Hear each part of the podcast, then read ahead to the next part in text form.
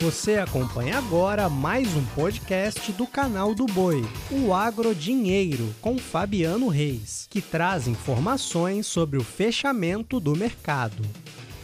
Olá, amigos do podcast Agro Dinheiro, trazendo agora a edição desta terça-feira, dia 31 de maio, dia complicadíssimo para o mercado global de grãos. Hoje vou trazer para você aqui que está nos acompanhando uma entrevista com Douglas Coelho, da Radar Investimentos, sobre a queda no preço do boi gordo e também falar um pouco a respeito deste cenário de grãos. Bom, e o mercado hoje realmente veio abaixo, com preocupações voltadas para a logística da guerra, um possível corredor marítimo permitido pela Rússia, que fez com que se tivesse uma queda muito forte, muito expressiva em relação ao trigo no dia de hoje. O trigo superou a queda aí de 6%. Milho chegou a 3% de queda e soja em Chicago se aproximou de 3% hoje na Bolsa de Chicago. Isso mexeu com os números em todo o mundo, principalmente aqui no Brasil, onde as referências vieram abaixo também. Acompanhem comigo agora o fechamento para o mercado da soja em Chicago. Julho fechou a 16 dólares 87 centos o bushel, a queda de 2,61%.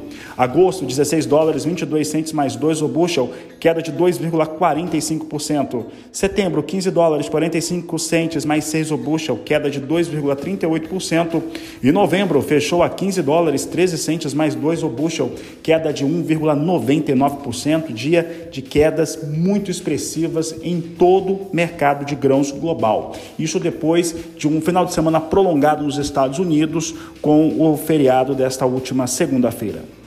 Fala agora a respeito de pecuária e principalmente a respeito dos recursos que temos vistos para a arroba do boi gordo, com escalas mais alongadas para a indústria frigorífica. Entretanto, a gente já começa a ver uma sinalização de uma parada neste cenário. É por isso que eu converso agora com Douglas Coelho, da Radar investimentos. Douglas, este é um cenário que nós temos acompanhado há algum tempo. Como que ele deve continuar, já que se trata de uma sazonalidade, começou mais cedo e teoricamente tende a acabar mais cedo. Boa tarde. Boa tarde, Fabiano. Boa tarde a todos os amigos. Que é sempre um prazer falar com vocês. Pois é, nos últimos dias a gente teve uma quase que a tempestade perfeita no mercado do boi gordo. Todo o mercado estava temendo geadas, né? Houve sim quedas de temperaturas quando a gente olha para os dias anteriores. Isso reduz a qualidade das pastagens. A gente teve também a reabertura à volta da planta de Mozarlândia em Goiás. Por outro lado, o fechamento temporário das plantas de Senador Canedo, Várzea Grande, Lins e por um mês a planta de promissão. Tudo isso deixou o mercado mais pressionado, né? Então foi uma tempestade perfeita para os preços de balcão é, chegarem a níveis menores. Então a gente viu aqui em São Paulo tentativas de compra de boi comum ao redor de 295, 300, do boi China ao redor de 305, mas no início dessa semana a gente já começou a apurar algumas tentativas de negócios de frigoríficos de maior porte, exportadores, fazendo até 310 no prazo no boi China. Né? Então isso, querendo ou não, cria um ambiente de sustentação, ou pelo menos para de ter aquela pressão que a gente tinha dia após dia nos dias anteriores. Douglas, é, falando a respeito do, dos números que nós temos hoje para o boi que não é exportado para a China, eu estava vendo as referências, referência ali na casa de 280 reais por arroba no estado de São Paulo e nós temos aí quedas para os valores assim, bem expressivas nos estados. A última quinta-feira ela foi marcada por recuos mais intensos e na sexta-feira ainda teve propostas menores. Essa segunda é que não teve muita sinalização, que é normal, tanto por parte de quem compra quanto também por parte de quem venda não ter muito posicionamento na segunda-feira. Qual que é a tendência que há para esta semana? Os preços seguem cedendo? É, a gente está num período, né, o final de maio, início de junho, é marcado pela perda de qualidade das pastagens e, naturalmente, aquela desova de animais de safra. A gente viu tentativas de compra em valores menores, sim, mas o volume concretizado nesses patamares de preço também foi pequeno. A escala antes teve sim o um alongamento, quando a gente teve essa possibilidade de geada nas semanas anteriores, foi para próxima de 6, 7 dias, e com as tentativas de baixa, elas ficaram mais próximas agora de 5, 4,5, então elas não tiveram tanta evolução.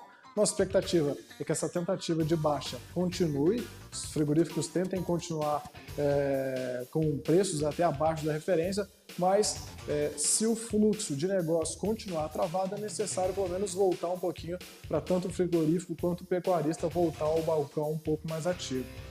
Douglas, é, no cenário internacional nós temos algumas sinalizações elas são é, sempre é, trazem a China aí como, como destaque.